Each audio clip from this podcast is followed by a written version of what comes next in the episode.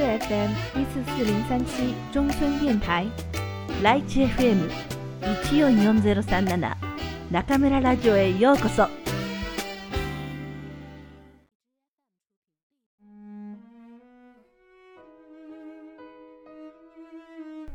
皆さんこんばんは。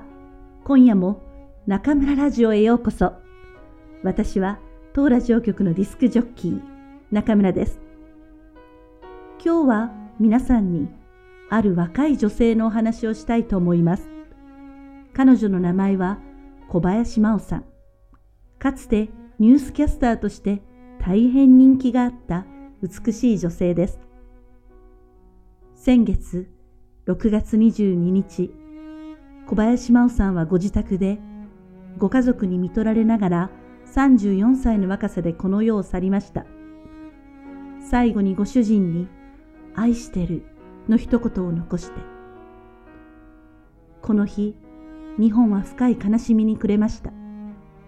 中国でもウェイボーなどで随分取り上げられたので、リスナーの皆さんの中にもご存知の方が多いと思います。彼女は乳がんでした。2014年10月に進行性の乳がんであると診断されたそうです。当時、3歳と1歳の子供を抱えていた真央さん。その心中たるや、いかばかりのものだったでしょう。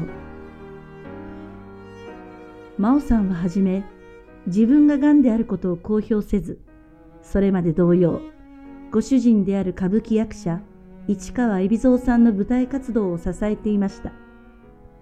しかし、2016年に入り、病状は深刻な状態になったそうです。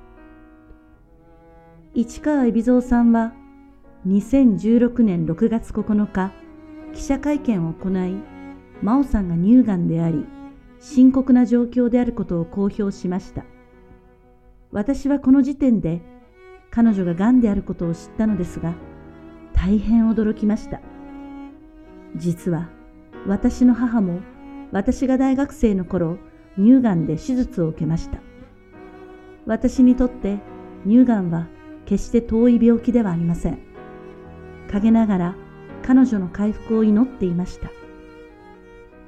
真央さんは闘病中の2016年9月1日にブログ心を解説し自分の素直な気持ち、病魔と戦う強い気持ちを世の中に発信し始めました。私も読者の一人となって彼女の言葉を心待ちにしていました。ブログは死去3日前の2017年6月20日まで352回更新され、250万人以上の読者を集めました。英国放送協会 BBC は毎年11月、世界中から人々の心を動かす大きな影響力を持った女性を100人選んでいますが、勇気を持って病状を報告し、笑顔で戦い続ける真央さんは、2016年度の今年の女性100人の一人に選出されました。今回は真央さんが BBC に寄稿した彩り豊かな人生という手記を皆さんにご紹介したいと思います。また次回以降、真央さんがブログに発表したメッセージをお送りしたいと思います。最後になりましたが、真央さん、どうぞ天国で安らかにお眠りください。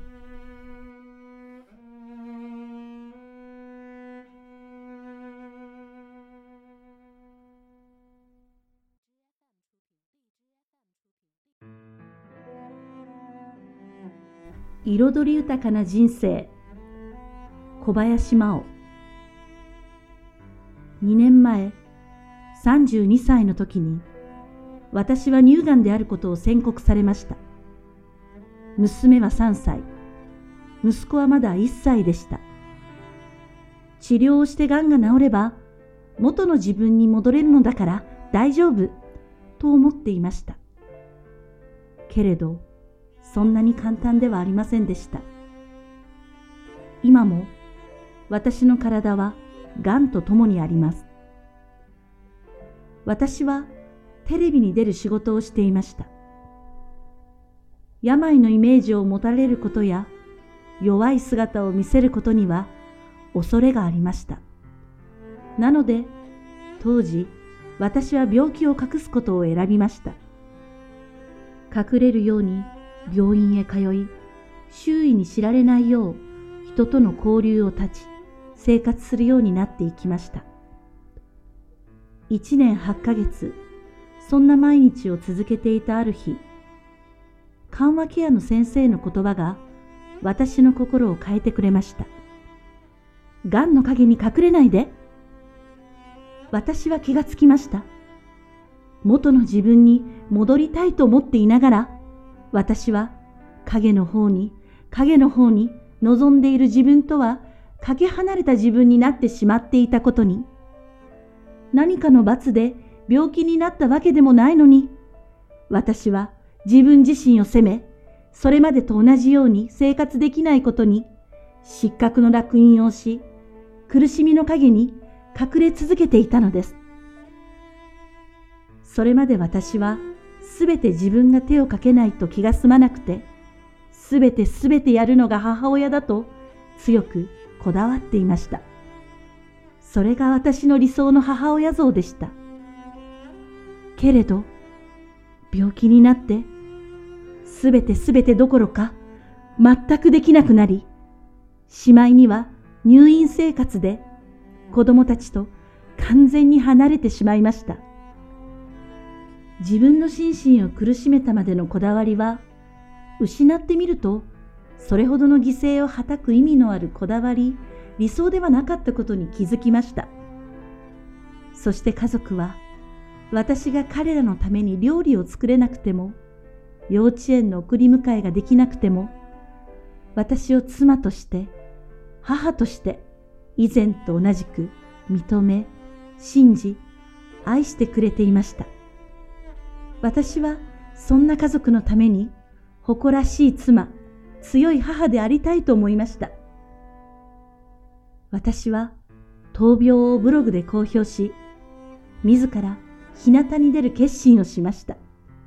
すると、たくさんの方が共感し、私のために祈ってくれました。そして、苦しみに向き合い、乗り越えたそれぞれの人生の経験をコメント欄を通して教えてくれました。私が恐れていた世界は優しさと愛に溢れていました。今、100万人以上の読者の方とつながっています。人の死は病気であるかにかかわらず、いつ訪れるかわかりません。例えば、私が今死んだら人はどう思うでしょうか。まだ34歳の若さでかわいそうに。小さな子供を残してかわいそうに。でしょうか？私はそんな風に思われたくありません。なぜなら、病気になったことが私の人生を代表する出来事ではないからです。